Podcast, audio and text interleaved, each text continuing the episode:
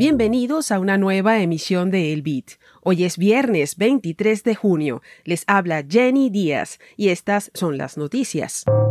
Ledger publica white paper de su polémica herramienta de recuperación de frases semilla. Prohibir las criptomonedas puede no ser efectivo a largo plazo, dice el Fondo Monetario Internacional. Brasil incluye a Binance entre los investigados por implicación en esquemas piramidales. BitGo cancela la adquisición de Prime Trust. Usuarios confirman retiros congelados. Últimos cupos para el curso Master in Lightning Network de la librería de Satoshi. El registro cierra este sábado 24 de junio. No te quedes sin participar. Más información en libreriadesatoshi.com.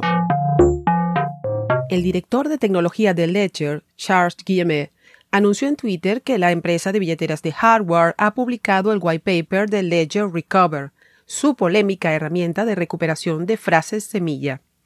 A pesar de enfrentarse a notables críticas por los problemas de privacidad que representaría la nueva función, la empresa planea su lanzamiento para el cuarto trimestre de 2023.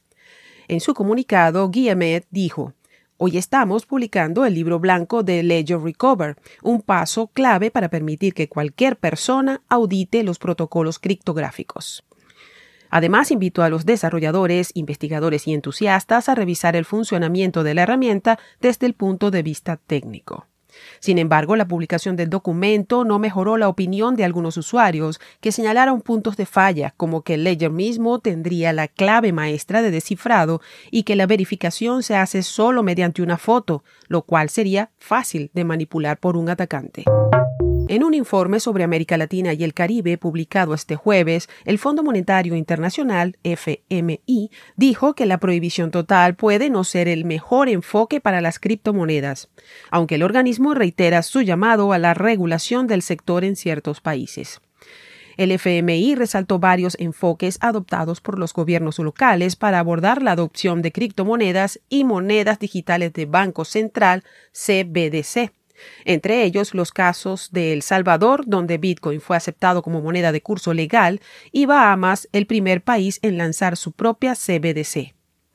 Brasil, Argentina, Colombia y Ecuador también se mencionan en el informe como gobiernos con regulaciones de criptomonedas en progreso y que se encuentran entre los países con la adopción más grande del mundo. El director de Binance Brasil, Guilherme Haddad, sería convocado por la comisión parlamentaria que investiga varias estafas con criptomonedas en ese país.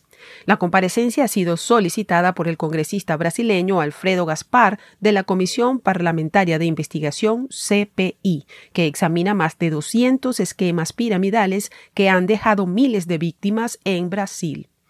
Caspar quiere aclarar la relación de Binance con empresas brasileñas, incluyendo B Fintech Servicios de Tecnología LTDA, y ha mencionado que la justicia de Sao Paulo bloqueó de Binance 500 mil reales brasileños, cerca de 105 mil dólares, debido a sospechas de operar junto a esquemas piramidales.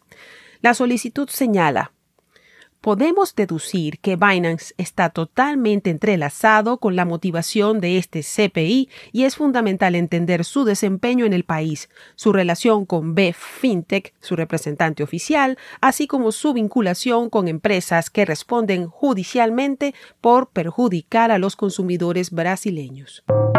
BitGo se retira de las conversaciones de adquisición de Prime Trust, poniendo fin a un acuerdo de corta duración con esta plataforma que buscaba evitar su bancarrota. El anuncio fue publicado en un tuit el jueves cuando BitGo dijo que la decisión no se tomó a la ligera.